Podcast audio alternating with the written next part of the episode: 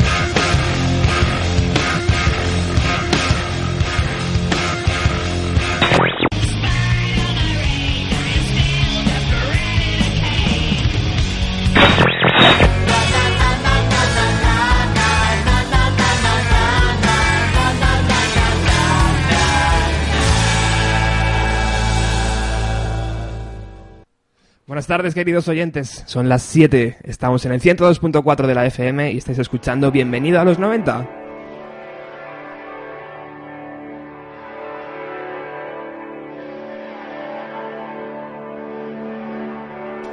Un programa que quiere quiere destacar, podríamos decir, eh, eh, la buena música que se hizo en la década de los 90 y que por una hora de tiempo eh, hace sonar canciones que solo sonaron en aquella época.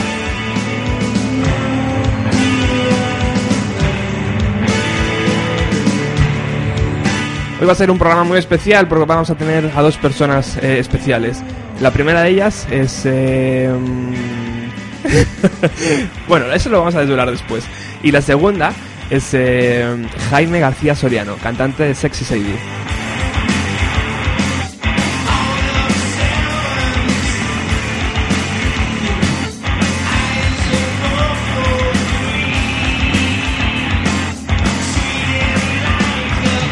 Pero comenzamos ya con lo que está sonando de fondo. Los americanos Soundgarden se forman en Seattle en 1984 de la mano de Chris Cornell y sería parte importante del movimiento musical creado en esa ciudad a principios de los 90.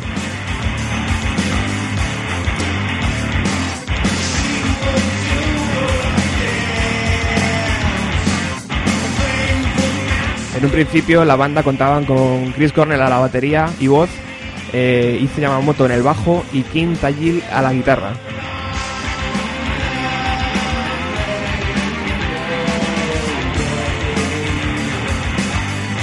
Tras dos EPs y cuatro trabajos, el 8 de marzo de 1994 eh, lanzan Super and Now.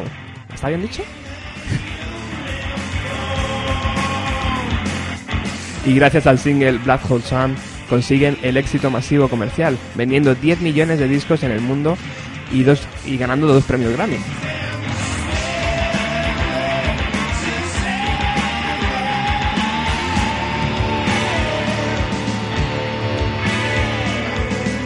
El éxito de Nirvana con Nevermind años atrás hizo que la gente también se interesara por el grupo de Chris Cornell, considerados pioneros en el sonido de Seattle.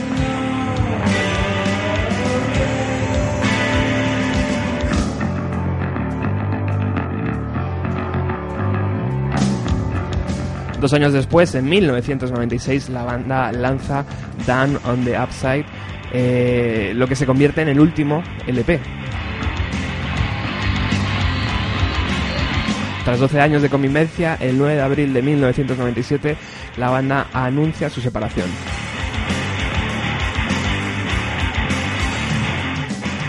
Pero como todo vuelve, en 2010 un anuncio a través de la red social Twitter eh, eh, estalla y anuncia el regreso de los, del grupo a los escenarios. Lanzan un disco recopilatorio con un tema inédito llamado Blood Rain.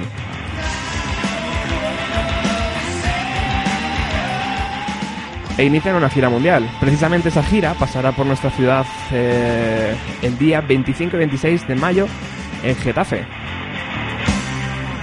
Soundgarden estarán junto a Metallica, Offspring y Slayer, entre muchos otros, en, la ciudad madrileña de Getafe.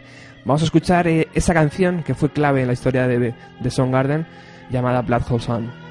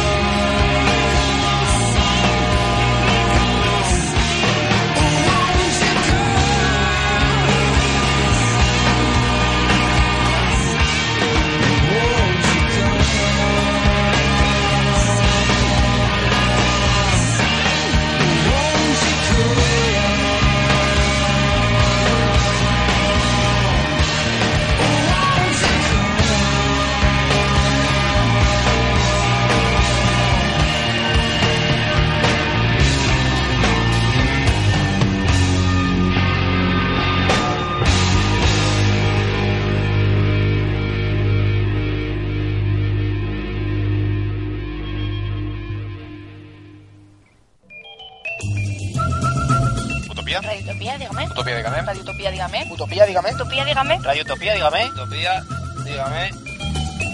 Radio Utopía responde a tus llamadas. 91 654 7575. 91 654 7575. Ah, espera que me acuerde. 91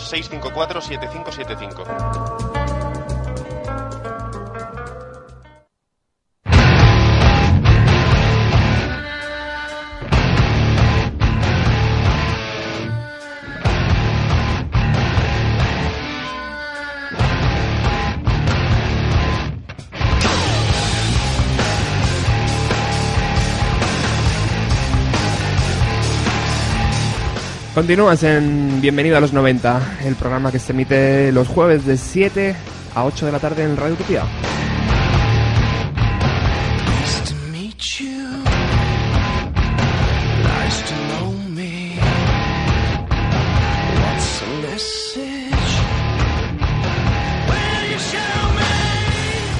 El grupo de San Diego, en el estado de California, Stone Tem- Temple Pilots, eh, se formó a principios de la década de los 90. Scott Wayland, su cantante, ha sabido imprimir en las composiciones de la banda una intensidad que han hecho ganarse el reconocimiento de los fans y de la crítica.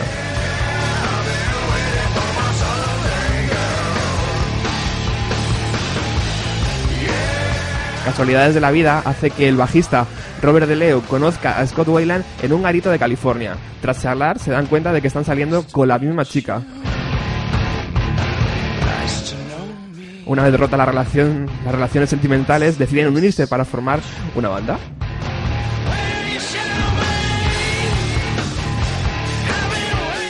Además tenían muy claro que las iniciales del grupo iban a ser una S, una T y una P, porque les gustaba mucho el logotipo de una compañía americana de aceites.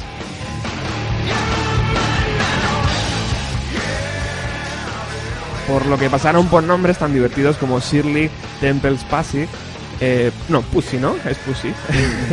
Stereo Temple eh, Pirate o Stereo Temple eh, demasiados nombres para, para una lista aquí. No, ya ni entiendo mi letra. Regalabas el primer trabajo en 1992 titulado Core. El 7 de junio de 1994 lanza en Purple.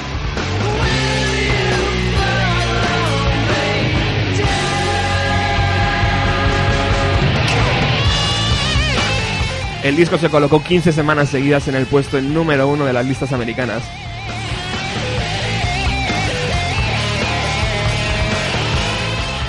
Ese trabajo también les permitió hacer una gira abriendo los conciertos para los Rolling Stones. En esa misma gira, Scott Weiland fue detenido por abuso de drogas eh, como cocaína y heroína. Tres discos después, en otoño del, mil, no, del 2002 ya, Scott Weiland y Den de Leo se pelean a puñetazo limpio y Stone Temple Pilots se separan.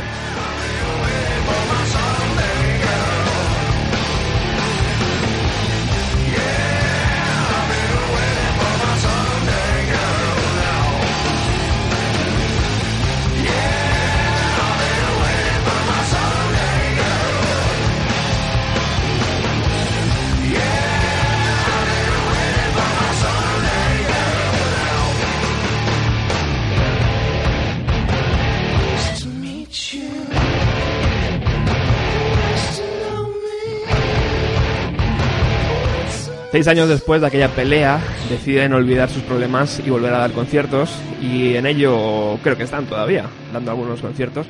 O yo no sé si se han vuelto a separar o no. De todas formas, vamos a escuchar una de las canciones que les hizo, eh, pues eso, abrir conciertos, por ejemplo, para los Rolling Stone y que les colocó en el mapa del sonido rock.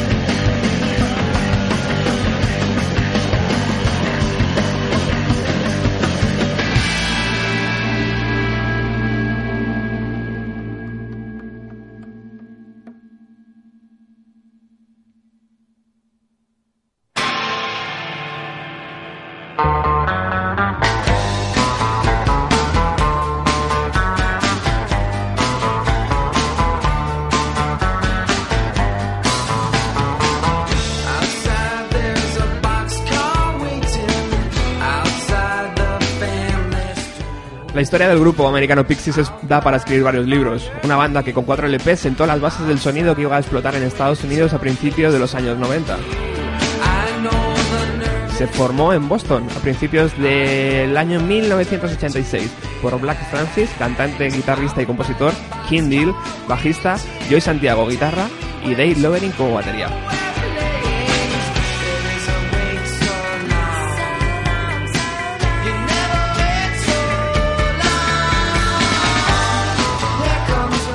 Black Francis conoce a Joy Santiago en la Universidad de Massachusetts, Massachusetts ya que eh, los dos estudiaban antropología y se interesaron rápidamente por la música de David Bowie y el punk de los años 70.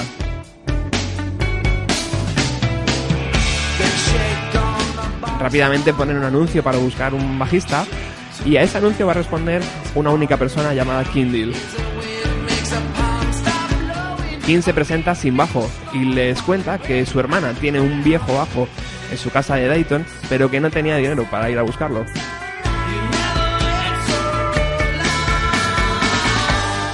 $50 dólares prestados por Francis sirvieron para comprar el billete de avión, recuperar el bajo e iniciar los ensayos en la casa de Kim, ya que su vecina era una anciana que estaba sorda.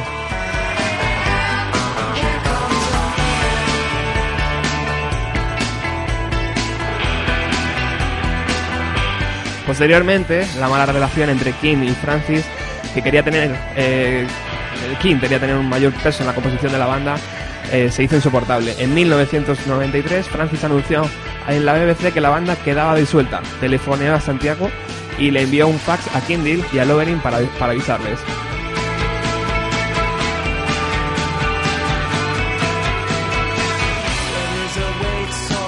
Once años después, el 13 de abril del año 2004, Pixies daban su primer concierto.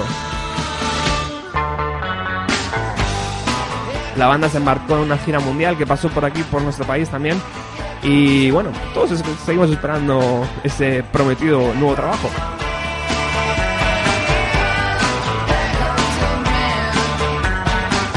Además, esto nos va a dar pie perfecto para, para presentar a, a nuestro invitado Jaime García Soriano, cantante de Sexy Sadie. Y no voy a esperar más para presentar a la persona que tenemos aquí en el estudio. Hola, Hola. ¿qué tal? Bien. Preséntate tú misma, Pues soy la Trini. la Trini. ¿Qué Sí, tal? ya. Bien, bien. Una vieja conocida ya de los estudios de Radio Utopía. Bueno, tan vieja, ¿eh? ¿De qué nos vas a hablar hoy? Pues... Bueno, he decidido que como tú te centras en la música, obviamente, Sí, y generalmente, que no siempre, en gitazos, sí. pues yo voy a hablar de dos series hoy y voy a poner una cara B muy casposa que a mí me gusta mucho. Me parece estupendo. Hmm. Vamos a ir, vamos a escuchar los Pixies en directo y después vamos a hablar con Jaime. Me vas a ayudar, ¿no? No, me da vergüenza. Le, le vamos a pedir el teléfono de ¿cómo se llama? De Tony Del tonet. del Tonet. no.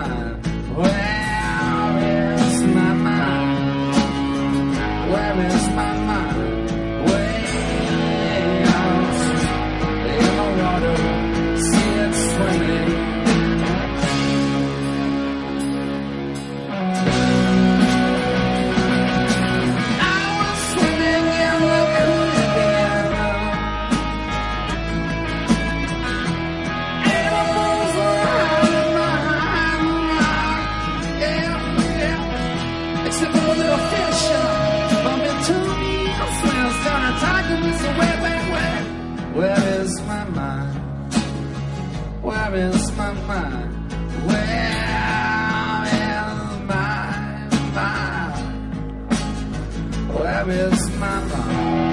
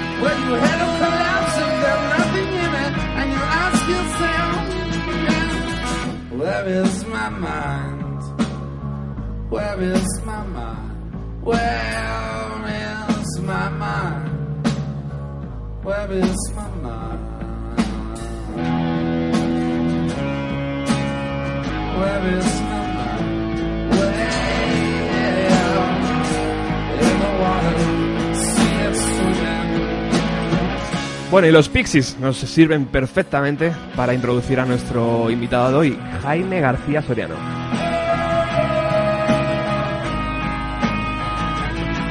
Vamos a ver si la tecnología nos deja. Hola Jaime. ¿Qué tal? Hola, buenas, buenas tardes. ¿Qué tal? ¿Cómo estás? Muy bien, muy bien. Oye, ante- Aquí, en el estudio. Ante todo, agradecerte eh, este ratito que nos vas a hacer pasar a un programa tan pequeñito como el nuestro y tener a alguien como tú es una gozada. Yo encantado, tío. A mí me da igual la cantidad de audiencia que tenga un programa. Si, si lo que le gusta es la buena música, Bueno, ¿qué te parece? Hemos, te, hemos puesto la alfombra roja con los Pixies. me habéis puesto, vamos, ¿Eh? a- puertas de oro y alfombra roja. Sí, sí, además en esta, esta semana leía en tu Twitter que eh, decías que era la mejor banda de los años 90. Sí, para mí, hombre, eh, tampoco soy de hacer listas y de estos son mejores que aquellos, ¿no? Pero desde luego para mí, a mi, para mi gusto personal, es por lo menos, si no la mejor, que a lo mejor suena muy así, la más importante para mí, desde luego. Genial. Bueno, no tengo ni idea de cómo sería el panorama musical en Palma de Mallorca en 1992, pero allí nació una banda destinada a ofrecer aire fresco, talento, calidad e imaginación al panorama nacional. Eh, esto es pura inspiración, como ves, Jaime. No sé, no sé. eh, Los, para nosotros, eh, para lo- los 90, Sexy Sadie, eh, pues empezamos eso en el 93 o por ahí con Sí. el- los primeras maquetas que enseguida gustaron y, y no teníamos ni puta idea de tocar, simplemente queríamos invitar a los Pixies y pues, supongo que como igual que Nirvana, ya. más o menos debía ser la misma situación pero a pequeña escala. Y, y no sé, de repente un año después nos vimos ya grabando In the Water eh, en- con Paco Loco. Nos vino todo muy de sorpresa y yo creo que se creó una, una escena muy bonita, muy muy pura en el sentido de que los tanto grupos como sellos Sí. eh, lo único que, que lo hacía, que digamos la única razón por la que se hacían las cosas era porque nos gustaba. Y Genial. no había ninguna porque nadie se imaginaba que eso fuese a, a llegar a nada, ¿sabes? Es- Eso era una música que no le gustaba a nadie. Claro. Yo ponía los a cualquier persona ajena y le parecía horrible prácticamente, ¿no? Era un poco extraño. ¿Y er- Nos eres, sentíamos raros, nos sentíamos raros. eres capaz de viajar en el tiempo hasta aquel año, hasta el año 1992 o 1993? ¿Recuerda aquella, aquella experiencia de, de dar forma a Sexy Sadie todavía? ¿Lo Sí, tienes claro, ahí? claro, lo sí, ¿verdad? tengo grabado, porque cada pequeña cosa que nos pasaba, pues eh, era, Se grabó fuego. era un mundo, ¿no? Porque cuando haces algo sin esperar nada a cambio, nada, digamos, que venga... O sea, cuando estás convencido de que lo que haces no le, no le va... No, no, no es tampoco de calidad, digamos, Sí, o, sí, sí. o- como, o comercial o lo que sea, ¿no? Entonces cada cosa que nos pasaba pues era como, joder. Eh, la primera oferta discográfica y las primeras maquetas pues con el, en el Rock de Luz llegamos a las finales con nuestras primeras maquetas que ya te digo que eran Joder. Pues una, no sé, era todo pues muy demasiado bonito desde el primer momento. Emocionante. Cada año había algo nuevo y bonito para disfrutar. Genial. Oye, y los Pixies, como decías antes, abrieron el camino. ¿Crees que los años 90 han sido una de las mejores décadas musicalmente hablando? Hombre, yo creo que es difícil decir, como te decía antes, que elegir esto es mejor que aquello, ¿no? Pero sí que sí que creo que ha sido quizá, o, o ahora se empieza a valorar, pero creo que estos últimos años, o por lo menos el principio de los 2000 Sí. mm, se ha ido como, como olvidando, como si no hubiera pasado nada importante realmente en los 90, ¿no? A nivel musical, ¿no? Como si no hubiera habido un gran movimiento, como Sí. sé, a la música de los 70, la música de los 60, ¿no? Sí. Siempre ha habido como ondanadas de, de- de grandes discos y cosas así, y parece que en los 90 no lo haya habido, y para mí, pues, no, no por nosotros, sino por los Pixies y muchas más bandas, y en España también hay muchas bandas que, pues sé, ahí están todavía, ¿no? Dando, haciendo canciones y, y han demostrado que, aunque las ventas a lo mejor en la música independiente de los 90 no llegase a, a yo qué sé, a lo que hicieron en los 80 la movida madrileña y cosas así, no llegamos tan lejos a nivel comercial, pero es que era una música anticomercial. Claro. Dentro de esa base era como ser punky. O sea, Claro. en su época el punk pues tampoco tuvo una repercusión así. Sí, La verdad. más adelante, ¿eh? como, como se está valorando ahora, los 90. Ha tenido que pasar un tiempo, es verdad, para, para ser capaces de, de darnos cuenta. Tenemos Sí, como el- vuestro programa, ¿no?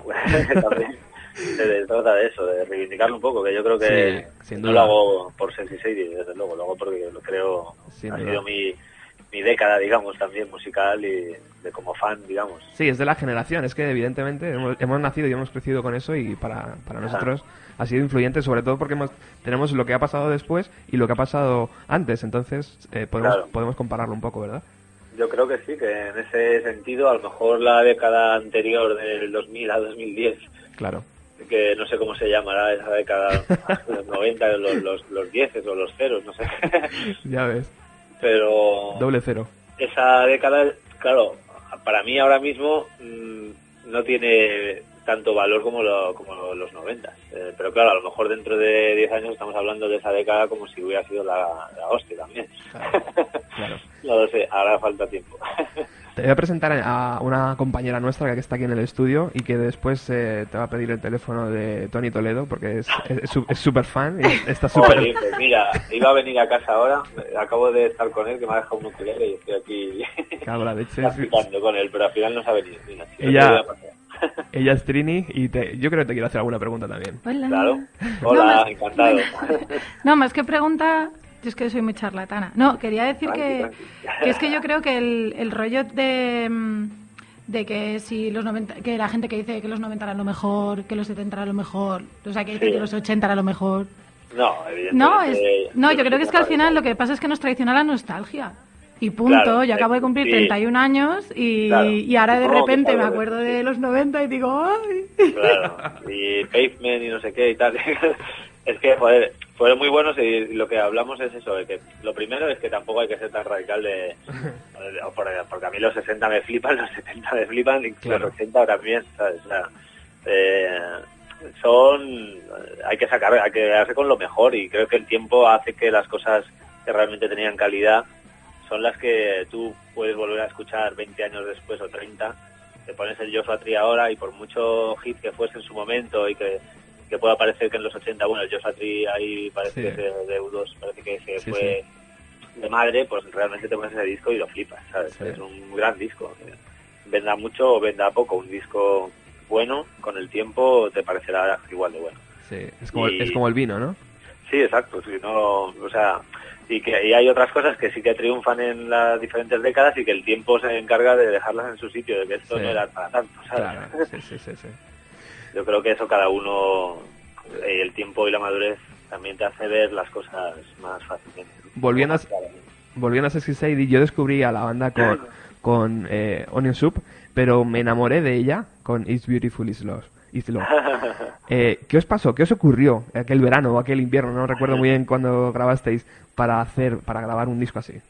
Pues, hombre, la verdad es que hubo unos movimientos en el grupo. O sea, el grupo ya te digo que fue cuatro amigos que ni, ni idea de tocar, prácticamente nos compramos los instrumentos sin saber tocarlos y, Sí. y nos juntamos en el local así. O sea, yo sí somos los cuatro que hicimos los dos primeros discos. Y claro, todo ese crecimiento de esos primeros cinco años tan rápidos de, de- de no saber tocar a tener dos discos, estar todo girando con dos discos y con público viéndonos ya y tal, pues nos volvió un poco locos, la verdad. Sí. Y uno de, y uno, bueno, el otro guitarrista que también cantaba, compartíamos labores de, de frontman, digamos, Sí. eh, decidió dejar la banda y porque ya estaba un poco hasta las narices, por así decirlo. Y, y no sé, fue un momento tan duro para nosotros que estuvimos al borde de, digamos, de dejarlo, de Sí. dejarlo del grupo y de separarnos y ya está, porque éramos, teníamos ese espíritu de los cuatro amigos que si se va uno, pues ya está, ya no hay, ya no hay fiesta. Sí. ¿Sabes? Entonces, el decidir seguir para adelante, porque él además nos, nos empujó también y nos animó a, a seguir para adelante, fue de repente una, no sé, nos dio una concentración y unas ganas de, de, hacer algo muchísimo mejor y de, no sé, por así decirlo, de, de, trabajar mucho más en serio. Siempre nos lo habíamos tomado a la ligera totalmente. O sea, hablo de, de los directos, de, tocar borrachos, de, íbamos a grabar y, y para nosotros era una fiesta cada día, al igual que estábamos grabando un disco, para nosotros era una fiesta, no un disco. Entonces, ese punto de inflexión fue, vamos a hacerlo lo mejor que podamos, o sea, tomárnoslo realmente en serio. Genial. Y no sé, salió ese disco. Wow. O sea, no sé, muchas veces cuando lees un libro, de, por ejemplo, de los Beatles, de qué cu- ocurrió para grabar una canción y te cuenta, pues no sé qué, la historia de Paul McCartney y de John Lennon trabajando Claro. en el piano de no sé qué, qué casa, eh, pero pero en verdad, o sea, el disco de arriba abajo es una obra de arte desde la portada hasta el último pitido final de, Sí, joder, además conseguimos ahí un Jordi Lavanda desconocido y que hoy en día ahí lo tienes. Sí, sí, eh, el, diseño, el diseño es precioso. Sí, sí, no, no le conocía a nadie y mira, estuvimos ahí también acertados. Genial. Jaime, yo recuerdo un festival en el Estadio de la Peineta de Madrid eh, llamado Gutiérrez Festival. Compartíais escenario con bandas como Placebo, creo recordar, como Sí, Hole Placebo, Hole y Rem. y Rem. Eh, ¿Qué nos puedes contar, tío, de, de- de- de aquello? Ah, o sea, ese, ese backstage tuvo ese... Sí, tremendo. aquello fue pues increíble, no sé, una de los... Hombre, también fue otro segundo momento un poco difícil de la banda porque el guitarrista que sustituyó a Miki, que es el del que os he hablado antes, Sí, eh, también dejó la dejó la banda a mitad de verano, a mitad de gira. Vaya. Teníamos ese, ese concierto como el, el concierto. Entonces así, eh, tuve que tuvimos que fichar a mi hermano Pablo que tocaba en Jet Lag Ujú. y así un poco en dos semanas ensayó y, y nos plantamos ahí en el Gutiérrez Festival con muchos nervios hostia. por, por porque claro era el concierto más importante probablemente hasta la fecha que, que hacíamos y, y bueno pero bueno todos esos nervios se descargaron en el escenario ahí a pleno sol que hacía un calor de la muerte Sí, llevaba gafas de sol, la única vez la única vez en mi vida que he tocado sin camiseta creo porque no soportaba eh, salir de negro y mala idea ¿Y qué tal fue aquello de compartir, bueno. compartir escenario con. Michael Stipe y esa gente? Muy bonito. Sí. Ahí pues conocimos a Placebo que desde, desde ese día pues hubo una amistad, incluso pues eso han hablado de nosotros en entrevistas y, Joder, qué bien. y han, bueno, y cuando hemos tocado, hemos coincidido otras veces siempre pues nos han invitado a su camerino, que siempre hacen fiestas y ponen como de jockey, el bajista hace de DJ en el camerino y bueno, montan un pollo que no veas. y la verdad es que siempre hemos sido invitados a sus camerinos desde entonces. Qué bien. No sé, y con Ren también pues hubo, hubo contacto, al día siguiente volvimos a tocar con ellos en Vigo y nos dedicaron una canción y bueno, fue increíble. O sea, Bueno. El ver que les gustas a otra, a bandas a las que tú admiras y, y vamos, te arrodillarías y a alabarles todo el concierto y que luego encima ellos te demuestren que también sienten lo mismo por ti, pues eso es bastante impresionante, desde luego. Sí, sí, les hace ser un poco más humanos, ¿no? O sea, esa idea que tenemos de Claro, ellos de, claro. de, de gente Sí, intocable. Sí, sí, la verdad es que sí, es bastante, no sé, eh, es eso emociona mucho, más que Genial. casi más que salir y ver a 20.000 personas, o sea, aunque sea con todo el respeto a las 20.000 Sí, personas. sí, sí, sí. Pero claro, son tus héroes y Claro. si tu héroe te diga que mola, Oye, una de mis mejores noches ha sido eh, ver a la banda hace poco ofreciendo un concierto en la Yoeslava de Madrid. Estáis en plena forma, tío. sí, la verdad es que esta gira de reunión ha sido una sorpresa. Ah, hombre, la hemos hecho también porque sabemos que estamos en forma, que estábamos en forma como para hacerla. Me refiero a que ninguno ha dejado la música. Yo he seguido tocando, Tony también, todo- todos, ¿no? Carlos Ujú. Milán está en LA, Tony está con Iván Ferreiro, yo he dicho Señor Nadie y, mil cosas más, ¿no? Y he producido muchos discos estos años.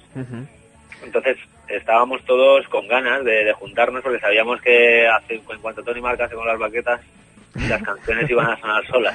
Qué bueno. Y entonces ha sido como, como también, incluso por primera vez en muchísimos años, el tocar nuestro repertorio sin ninguna presión, de porque siempre, ya te digo que desde aquel momento de Beautiful Love, Sí, todo fue muy en serio para nosotros. claro. O sea, el grupo siempre era nuestra vida, ¿no? por así decirlo, y cada concierto intentábamos hacerlo siempre lo mejor posible. Entonces llegamos a un, a un punto de intentar ser muy profesionales, ¿no? Cuando, cuando también lo bonito de nuestra música es que siempre se ha creado de una manera que, que nos daba ahí un poco igual lo buen músico que eres cuando lo tocas. Ostras, es, Entonces un- ahora es una dura lucha esa. claro, sí, sí, es, es difícil, es normal que con, que con los años pues te vas interesando por tu instrumento, vas aprendiendo y quieres ser mejor, ¿no? Claro. Pero esta gira ha sido pues e- un equilibrio entre que ya somos bastante buenos como para, bueno, modestamente hablando, me refiero musicalmente porque llevamos muchos años ya tocando, Sí, hombre. Aunque solo sea por eso, no porque seamos súper dotados para eso. Pero, pero somos ya, digamos, músicos que podemos tocar de una manera suelta y al no tener la presión de nada que demostrar, digamos, ya en el escenario, pues hemos tocado con mucha mucha alegría y mucha energía y muchas ganas, ¿no? Sí, en Yoeslava, ya te digo, fue emocionante. La gente estaba, estaba Sí. muy, muy entregados todos. Sí, los de Caracol, o sea, hacer tres veces Madrid y que esté siempre hasta arriba, pues no cuatro hicimos, porque el último en Rock Kitchen también fue ahí en Madrid. Es una pasada. O sea que, sí, de 25, cuatro en Madrid. Estoy obligado por mis compañeros de trabajo y por mis amigos a preguntarte si va a haber un posible disco. Pues tristemente no es, o sea, tristemente para vosotros y para vosotros y los fans y todo, incluso para mí, ¿Sí? porque a mí me apetece también, a mí, a Tony, a todo el mundo realmente nos, nos apetecería hacerlo, pero pero es un poco para también es- tenemos esa esa parte todavía en la cabeza de que el grupo ha sido tan importante para nosotros que, que solo por la, la ilusión que nos ha creado esta gira de, de tanto público y de que salgan también los conciertos a nivel nuestro como a nivel gente eh, es un poco una ilusión hacer un disco es algo mucho más serio y mucho más importante como para tomárselo así a, ah bueno ya que van bien las cosas seguimos o sea eso Ya, ya te entiendo. yo si, si sigo, o sea, si nos juntásemos sería, dejarían todo lo que, todo, todo lo Claro. que tengo alrededor, que son muchas cosas ahora, ya te digo que a mí producir discos me gusta mucho, Sí. hacer lo que estoy haciendo con Señor Nadie lo quiero retomar y me gusta mucho también, Ujú, estoy tocando con Amaral también, ujú. tengo muchos frentes abiertos. Sí, sí, no como paras. para- Eres un culo inquieto. Sí, pero hombre, la, la vida y las ganas de hacer cosas y de aprender y la música ya, digamos que es mi vida, sin, sin quererlo, es mi carrera universitaria.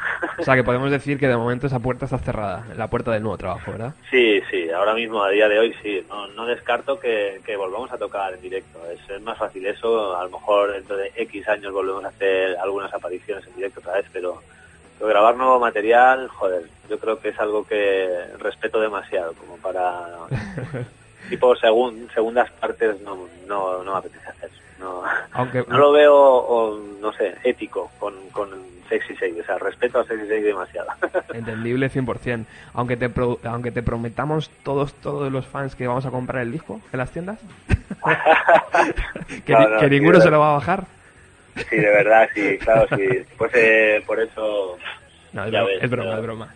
ya, ya, hombre, lo lo pero vamos, que ya te digo que realmente esta gira nos ha hecho ver que, que si siguiéramos juntos, pues podríamos vivir del grupo como antes y, y, joder, y eso era mi vida, y yo vivía del grupo. O sea, dejar el grupo fue algo muy duro porque nos daba de comer, simplemente perdimos esa esa chispa que de la que antes hablaba, ¿no? Que ya nos habíamos convertido un poco, o notábamos que estábamos un poco ya robotizados, ¿no? Para a la hora de tocar en directo y de, y de componer canciones. Bueno, Entonces pero... fue algo necesidad de, de, bueno, ya si no está ahí la chispa, es como una pareja, ¿no? Sí, sí, sí. No, evidentemente, Pues mejor dejarlo como amigos y eso es lo que hicimos. evidentemente a muchos es un es una ejercicio de honestidad tremendo. O sea, aunque a los fans Yo no... creo que sí, hay muchas bandas que por desgracia deberían haber tomado esa decisión hace tiempo. Sí, es verdad. Porque lo que acabas haciendo son malos discos y conciertos ya Totalmente. digamos, apáticos, ¿no? Pero y eso para mí no, o sea, hacerlo por dinero, así de claro, esa es la frase. Seguir Sí. en ello por dinero porque te da porque te da de comer, pues como el restaurante funciona, pues seguimos. Sí. Pues no. Bueno, Jaime, vamos a ir despidiéndote ya. Te vamos a agradecer un montón, pero hay un juego que queremos hacer contigo. Hay varios Uy. oyentes que A nos, ver, a ver. Que, nos, que nos han pedido que te pongamos el principio de una canción, no para que lo adivines, porque no somos así, Vale. eh, pero eh, para que eh, para que nos digas qué sientes. A ver. Venga, vamos a ello. Vamos a ser rápido, ¿eh?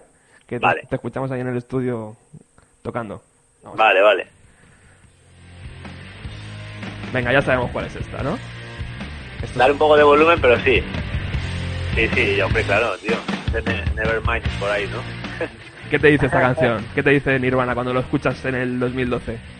Hombre, joder, eh, son la hostia, tío. Eh, hace poco estaba con, con Juan Aguirre de Amaral y con Tony Toledo. ¿Sí?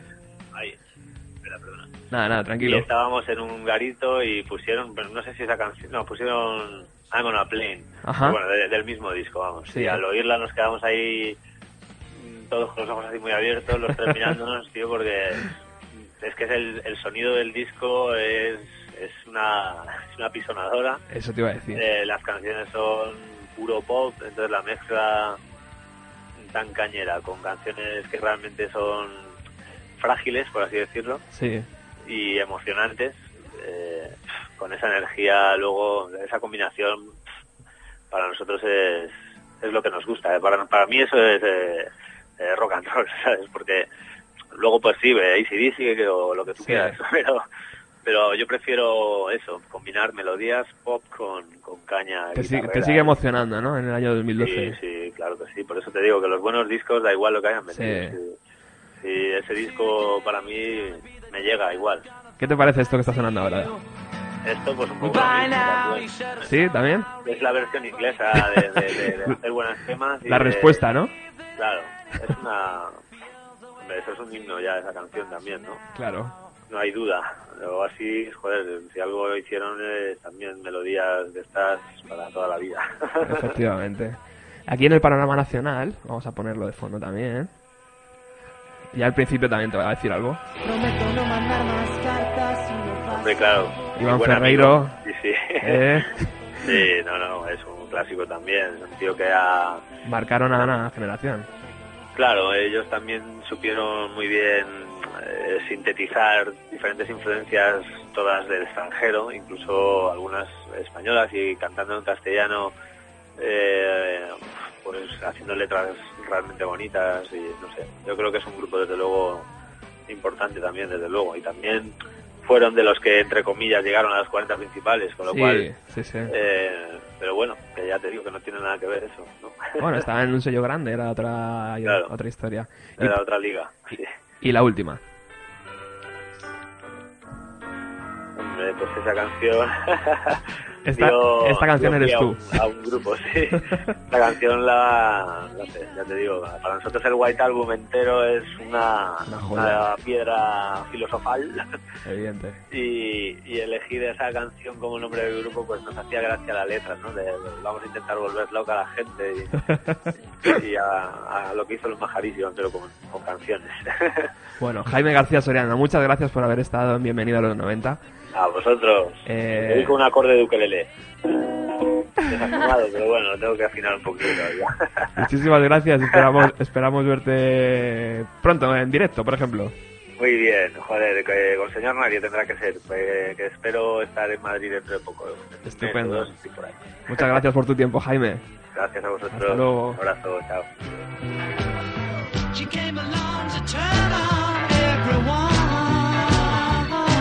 Sexy Sadie, the greatest of them all. Sexy Sadie.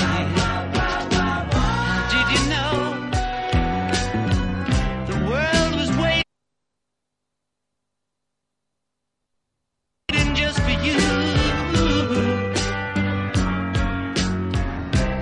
Se queda hasta colapsado el ordenador. ¿Qué te parece? Me ha parecido fantástico. ¿Sí? sí. Ha sido una vuelta atrás. Estaba muy bien. Sí, ha sido un momento ahí regresión. Y qué majo ese, ¿eh? La verdad que sí. Es, es- vamos. Es que es, es una... Es un arma de doble filo lo de tener la oportunidad de hablar con, con artistas a los que admiras. porque es verdad. Es peligroso, porque- sí, sí. porque si resulta ser un subnormal, pues te, te, claro, se te queda ahí el dolorcito en el corazón. Yo, quitando un grupo que sí que fueron un poco tontos, la verdad que he tenido bastante suerte, sobre todo con los undertones, bueno, con los undertones. Bueno, enseguida, eh, además rápidamente, cuando solicitas algo así, rápidamente ves en las respuestas si, si el personaje o la Mm. persona eh, te, va, te va a seguir el rollo Sí. o va a estar un poco ahí altivo, en plan... Sí, sí, sí. Mira, ese programa no es de Radio Nacional, a mí no me importa, ¿sabes? No, así que, no, Jaime estuvo todo lo contrario. Mm. Se prestó rápidamente. Bueno, Trini, ¿Vamos con lo mío o qué? vamos. Venga. ¿Qué te pongo, hija? Eh, ¿Un gin bueno, tonic? pues no, que me duele la cabeza. ¿Qué te pongo? A ver. vale, pues primero lo introduzco. ¿Lo introduzco? ¿Se dice así? Sí, eh, aunque está un poco el... Está guerrero, ¿eh? El PC. ¿Está guerrero? Bueno, pues vamos a ver si podemos. Eh, pues como he dicho antes, como Robert se, se centra un poco más así en, en música más mainstream. Venga, va, va. bueno, pues no, yo voy a hablar de un par de series y, y voy a poner una canción así un poco carabé. Vale, ¿y qué te pongo de fondo? ¿Te pongo Bueno, pues voy a poner el opening de la primera temporada de Buffy la cazavampiros. ¿Quieres que lo lance ya? Mm, no. Y el de la séptima, de la última, para que la gente vea la diferencia. Lo tengo controlado. Vale, guay, venga, pues dale a la 1. Y que, que, que- pero háblanos un poco de esta serie, ¿no? Yo, Bueno, no, ahora- yo no la conozco mucho.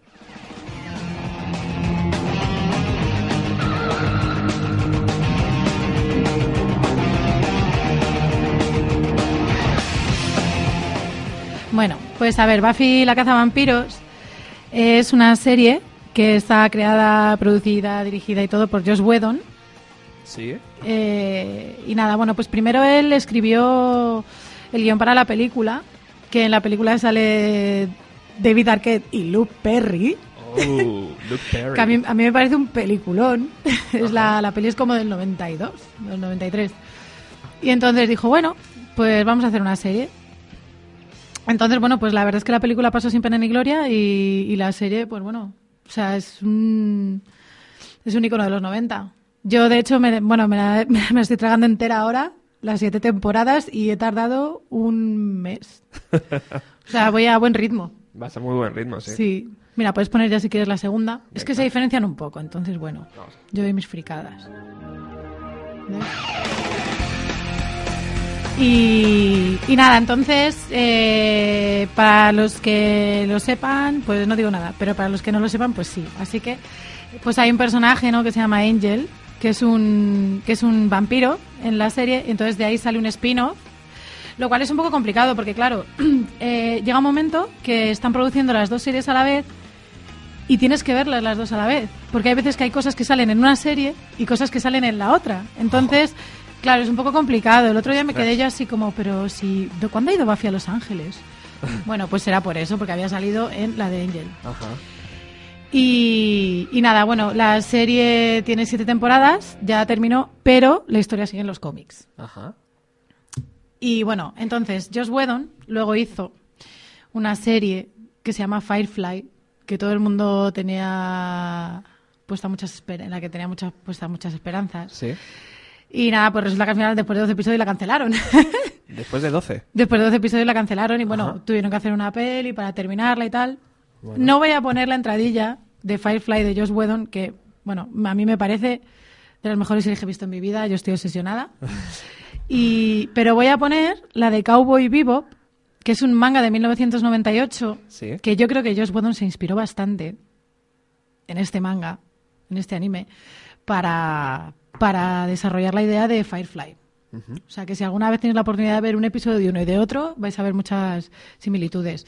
Y nada, pues el tema, el opening, a mí me mola un montón porque es del 98 y es como, pues típica canción de, típico tema, ¿no? Así como de agente secreto, pero con mucho bugalú. Ajá. Es muy guay. Dale. Vamos a ello. Sí.